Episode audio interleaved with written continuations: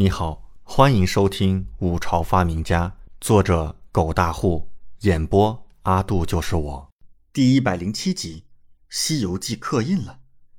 李准眼眸一惊，脱口而出：“两位姑娘，有话好说呀！”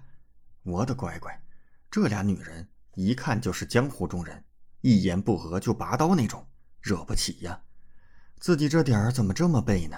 逛个青楼，竟还逛出个杀身之祸！青衣女子已然缓缓拔剑，面色冰冷无情，一股肃然之气弥漫整个房间。李准只感觉脊背一阵发凉，一股寒气瞬间从脚底板直上天灵盖，瞬间便是恐惧不已。眼看着青衣女子就要走过来一剑杀了李准，就在这时，那小窗之前的绝色女子看了李准一眼，淡淡抬手：“住手。”是小姐，青衣女子即刻收剑，瞬息退回原位，恭敬而立。不过，一双冰冷的眸子依旧死死地盯着李准，仿佛李准若是有轻举妄动，他便会再露杀机，将其格杀。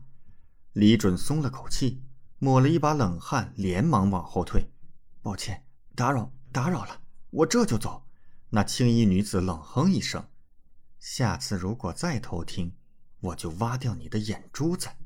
不敢，不敢！李准讪讪一笑，立马夺门而出，瞬间跑远。太可怕了！这古代美女多，杀手也多呀！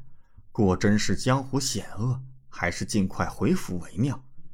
等李准跑远，那青衣女子神色不解，开口问道：“小姐，此人方才鬼鬼祟祟偷听我们说话，为何要放掉？依我看。”应该一剑杀之。青衣女子满脸杀气，一身黑的绝色女子淡淡的看了他一眼，道：“这里是京城，五朝的国都，不可随意乱来，务必要低调行事，切莫误了大事。”是小姐。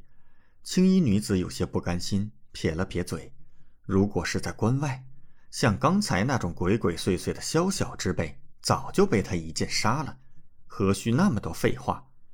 绝色女子眼眸透过小窗，看着街上人来人往，眼神之中缓缓地弥漫着一股怀念之色，轻声自语道：“这，好久不见了，长安。”李准叫上杨忠，走出了春花楼，脊背还在一阵阵的发凉呢，心有余悸呀。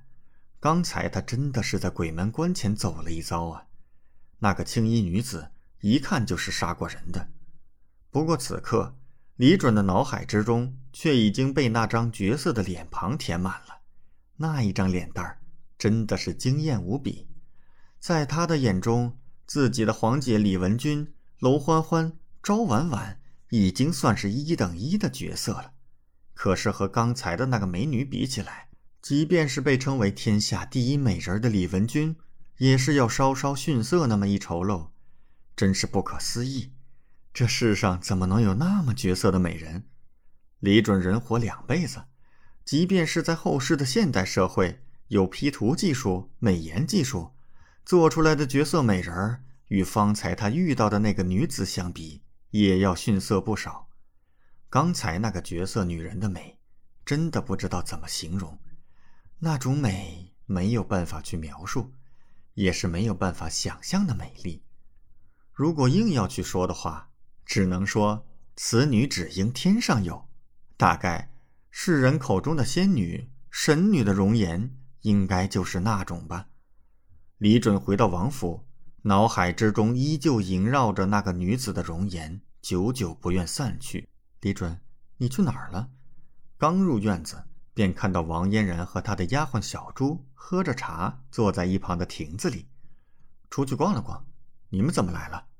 王嫣然起身，一脸喜色的跑上来，神秘兮兮的说道：“你猜猜，我给你带了什么好消息？”李准想了想，《西游记》开始映客了啊，不好玩。你怎么一猜就中了？王嫣然神色一正，随即撅着小嘴儿，还有些哀怨：“那真是太好了。”李准神色一喜，立刻看向王嫣然，开始联系书房吧。我们也来谈谈利益分成的问题。